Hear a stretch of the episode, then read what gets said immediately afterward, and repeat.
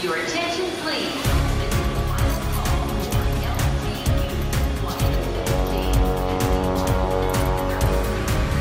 A hora dos portugueses. Um dia ensolarado aos pés do Cristo Redentor no Jockey Clube do Rio de Janeiro. A temperatura é típica de outono e inverno no país tropical. Todas estas pessoas na fila estão à espera de entrar no salão de degustação e apreciar um bom vinho português. Com uma taça na mão e a ideia de experimentar muitos vinhos, o jovem casal Bernardo e Ana Vitória começou a maratona pelos verdes. E lá vão eles. Vambora. O evento começou pequeno. Agora completa uma década com 80 produtores, representantes de todas as regiões vinícolas de Portugal. Portanto, para nós é hiper importante este mercado e é muito importante virmos cá pessoalmente, enfim, contactar com as pessoas que cá estão e dar a conhecer aquilo que nós temos e que sabemos fazer do melhor e que tem sido muito bem aceito no mercado brasileiro desde há muitos anos. Você acha que é mito essa história que o brasileiro não entende de vinho? O brasileiro entende vinho, é o povo mais honesto a falar de vinho. Que o brasileiro diz o que lhe sabe bem. O bom vinho é o que sabe bem.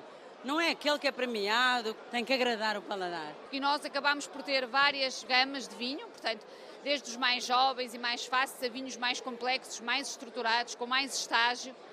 E é muito, muito engraçado porque há consumidores para todos eles e nós próprios vamos percebendo isso ao longo das provas. Você quando prova, quando degusta o vinho com quem faz o vinho e que te passa é, essa paixão pelo que faz, eu acho que muda, muda até o gosto do vinho, o aroma, o sabor, muda tudo.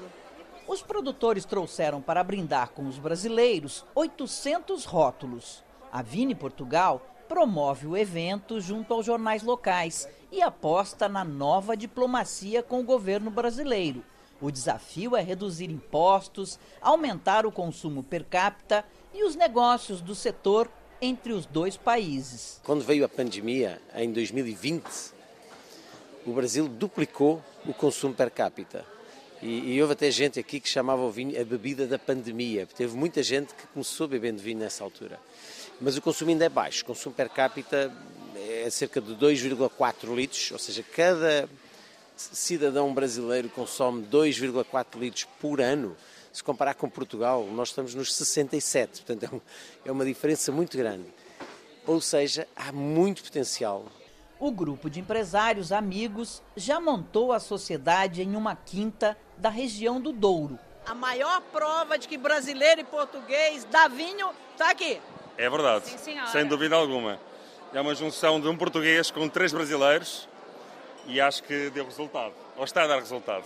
É uma honra poder produzir vinhos ao lado das marcas tradicionais, é, centenárias, que estão em, na quinta, na sétima geração, juntando a tradição duriense com a ousadia e a brasilidade que a gente carrega em cada uma dessas garrafas. Oportunidade de provar e conhecer também histórias saborosas das vinícolas portuguesas. Reza a lenda que este rótulo, o ímpar solitário, ganhou o nome porque o produtor foi viver em uma quinta isolada. Era só desculpa para conseguir ficar um tempo longe das cobranças da esposa. E o Matheus Rosé reserva de família, o carro-chefe das exportações. Para o produtor, é literalmente a joia da coroa. Só uma curiosidade, estamos a falar de histórias. Matheus Rosé é o vinho preferido da Rainha de Inglaterra. E ao final da saborosa maratona, após umas 15 provas de vinho, o casal de brasileiros, Bernardo e Ana Vitória, resume a experiência em uma frase. Muito bom, muito bom. Um brinde! Um brinde ao brasileiro e aos vinhos de Portugal! Your attention, please.